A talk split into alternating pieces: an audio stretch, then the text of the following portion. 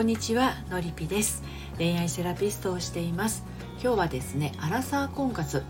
顔が全然タイプじゃないんです。ということについてお話をしていきたいと思います。あのこの顔がタイプじゃないっていう問題はねさほど大した問題ではないんです。あの世の中にはねあの理想のタイプと全然違うのうちの旦那っていう人意外と多いと思いませんか？うん、ということで顔が全然タイプじゃない彼とあのお付き合いが始まりそうとかお付き合いをしていてもやっとしているあなたに伝えたいこと。ということでお話をしていきたいと思います。ちょっとですね2つ2パターンあるので1つずつお話ししますけれどもあの顔がタイプじゃないって言ってあのだからやめますっていう人ももちろんいると思います、うん、それって多分大概付き合う前に「ちょっとごめんなさい顔がタイプじゃないんで」っていういう感じでね断っちゃうと思うんですよそういう人って。うん、なので今回はどっちかっていうと顔がタイプじゃない。でも惹かれるっていう人の方になるのかなと思います。でもどこかで顔が全然タイプじゃないんですよっていう風になんかモヤモヤしている人にあの対してお伝えしたいことになるのかなって思うんだけどその顔がタイプタイプじゃないっていうのが本当に大した問題ではないんですっていうのは、まあ、実はね本人がね本人が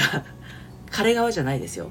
自分自身がね顔のことをめちゃくちゃ気にしていたりするんですよ。自分のコンプレックスがあのその彼を通してあの自分のコンプレックスが刺激されてモヤモヤしてる。だから一番簡単なのはですねあの自分自身が 自分でこうこういう顔の私が好きって思えるのが手っ取り早いですね。なかなかそうは思えないところもあるかもしれないんだけどあのパーツが合わさると 自分であんま可愛くないなと思うかもしれないけれどそういうもんじゃないですか人間って。だけどこの例えばあのまつげの上向き加減がすごく可愛いとかね、うん、あの眉毛の形がすごく好きとか自分で思えるってことですよ。うん、ちょっとこう鼻がなんだろう存在感がない鼻がかっこいいとかね。それなんかこう自分で思えることですよ。あの下唇の形はいいとかね、うん、ほっぺたがこう丸みを帯びた感じがキュートとか。自分で思えることがすごく大事なんですよね。そういうふうに自分のパーツでもいいからいいところがあるなっていうふうに受け入れていると人の顔とかそんなに気にならなくなってくるんですよ。その人はその人の良さみたいな感じでね。うん。好み好みじゃないっていうのはあるかもしれないんだけどああでもこの人顔がタイプじゃないかもしれないけどその顔がタイプじゃないが気にならないぐらいに気持ちの中が動くな惹かれるなそっちが本心になりますので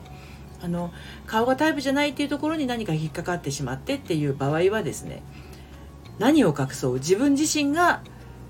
顔コンプレックスがあるのかもしれません。はい、ちょっとねあの振り返ってみるといろんな気づきがあるかもしれません。であのどんな顔ですら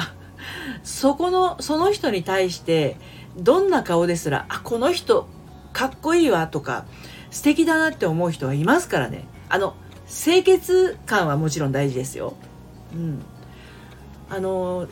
なんだろうな俳優さんだって一人の人だけがめちゃくちゃ人気があって他の人が全然人気がないかって言ったらいろんな人まんべんなく人気があるじゃないですか。どんな人にもファンっていますよね。私はこういう俳優さんがかっこいいって思っていてもえー、あの人私こっちの人がいいわみたいなのあるじゃないですか。ね。だからそんな感じで顔がタイプじゃなかったとしてもあの中身のところで惹かれるっていうのももちろんありますしその顔がタイプじゃないんだけどその顔を超えた性格だったりとかその人の声だったりとか佇まいだったりとかいろんなところですよねそういったところに惹かれるところがあってもいいんじゃないかと思うしそのえっと、人を好きになるそのやっぱり外見からね人を好きになるのって外見から入るって第一印象から入るってすごく多いと思うんだけど顔の好みっていうのもねこれまた変わっていくものなんですよね。だからあの出会った時はなんかそのかっこいいとか全然思わなかったんだけどなんかこう付き合ってったらなんかかっこよく見えてきちゃったわみたいなんてこともよくあるし逆もありますけどね。めちゃくちゃかっこよかったのに 今全然かっこいいと思わないんだけどみたいなこともあるかもしれないんだけどそれだけ自分の中の細胞が新陳代謝を起こしていてあの感覚、ね、好きなもの味の好みも変わってきたりもしますしあのそういったこともありますからあんまり顔がタイプじゃないとかそういうところはねそんなに問題じゃないっていうのはそういうことなんですよね。それよりも自分の感覚であのあこの人といるとほっとするなとかあったかい気持ちになるなとかなんかこう言いたいことをちゃんと私思ってること全部言いやすいなとか、うん、そういうこう自分が自然でいられる感じ